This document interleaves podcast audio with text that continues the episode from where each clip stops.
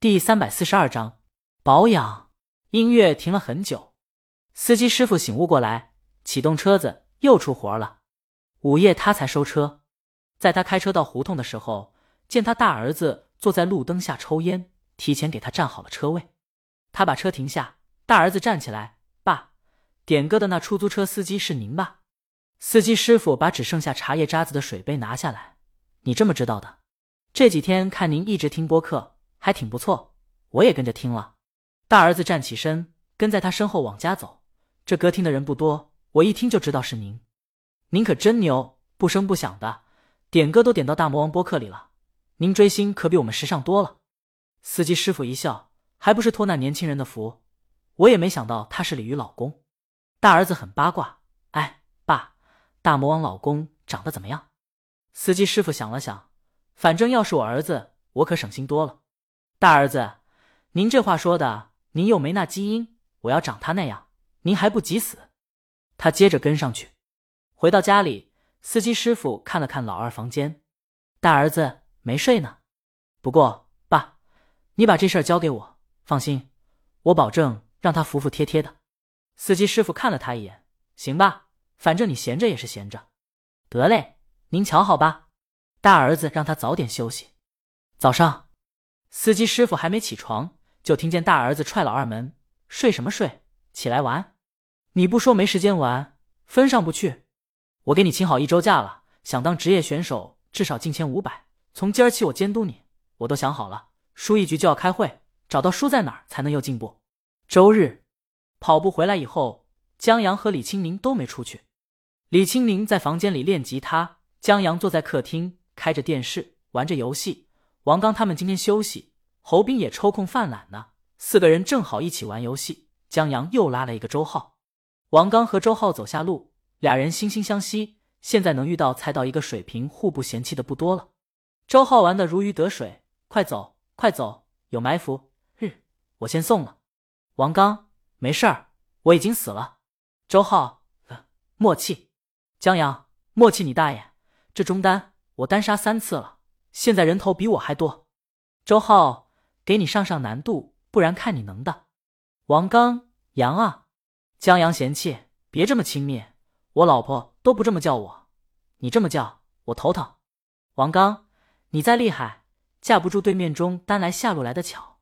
人生就这样，机遇最重要。有些人数学稀烂，几何画个辅助线都得问好几个为什么，但抓住了机遇，现在还大豪斯住着，软饭吃着，这你上哪说理去？江阳，对。有人情商不高，老婆都有了；有的人能说会道还单身，这上哪说理？肖阳，你们来聊哲学，别波及我们仨单身狗行不行？侯斌，嗨嗨，严格意义上说，我现在不算单身狗。肖阳，你是真的狗，待在塔下不出去，对面打野看见你就头疼。几个人玩的不亦乐乎的时候，电视上忽然有人说：“鲤鱼。”江阳抬头看一眼。他开着电视就是听得响，随便选的一个综艺节目，好像是看《向往的生活》火了。一个电视台整了的一个同类的节目，就是在大理什么地方开了一个客栈，招待嘉宾和客人。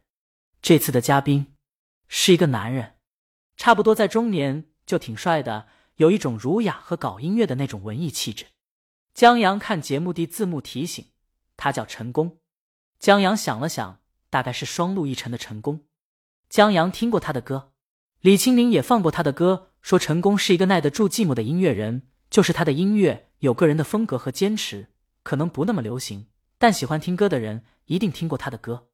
在天王出道之前，他就出道挺长时间了，就是那会儿他也没大火，而天王出道了很多年，依然不妨碍他有自己的受众群体，就是路人也会觉出他音乐的真诚。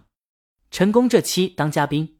这节目类似于《向往的生活》，在茶余饭后自然少不了聊一些嘉宾的话题。在问到圈内最欣赏音乐人的时候，陈功说了几个名字，最后是李鱼。李鱼最新的专辑《一鸣先生》，我一直在听，很厉害。因为这张专辑有很多新的东西。就拿和声来说，陈功掰起手指，他的和弦应用，譬如在多音和弦上堆砌不和谐音程，他的调性游移。尤其对于和声序列的掌控，加入了许多我们以前从来没有想过或者用过的东西。我当时听到这张专辑的时候，我惊了啊！这都什么和声还能这么写？感觉就是另外一个世界的东西。是，主持人中一位好像也是搞音乐的，所以才邀请来了陈宫。这位主持人点头说道：“我最喜欢的是《Let I Be》这首歌的和弦。”旁边光头主持人笑：“这是披头士的作品。”大家默契笑起来。主持人继续说：“他在音乐上特简单，四个三和弦排列组合构成了整首歌框架，然后三个和声进行，实际上是同一个和弦进行逐渐变化，每一次变化都只改变一个音，很有意思。”陈功点头：“对，在专辑《一鸣先生》中，李鱼作词作曲的《火车》就有影子。”搞音乐的主持人感慨：“以前不觉得，李鱼复出以后，感觉遍地都是大魔王粉丝。”光头主持人说：“也不是，以前大家都默默的喜欢吧。我有个朋友推推只关注了李宇老师一个歌手，李宇老师发的每条推推他都默默点赞，唯独李宇老师那天发结婚那条消息点了个彩。然后我知道他是李玉老师粉丝，还是因为他扭头发了个朋友圈，刀在手，后面没说，大家都笑起来。光头主持人跟着开玩笑，文老师上次聊天时还说。”建议成立一个鲤鱼先生保护协会。众人在笑过后聊起了别的。江阳看着电视，外面的世界有点可怕，异性都这么狠的吗？他正想着，一回头见李清明站在那儿，吓江阳一跳。老婆，你什么时候出来的？就他们说话的时候，李清明扎了个高马尾，上半身里面穿着一个无袖背心，外面罩了一件衬衫，看起来干净利索。他去接了一杯水，坐在沙发上喝一口。脚踢了踢江阳，别怕，我一定当会长。江阳，手机上“失败”两个字弹出来。周浩意犹未尽，建议再来几把，可惜侯斌不行，他得去送外卖了。然后四个人坑路人也不好，队伍就散了。江阳放下手机，顺势拿过李清明的手，帮他舒展一下练习久了的手，保养一下。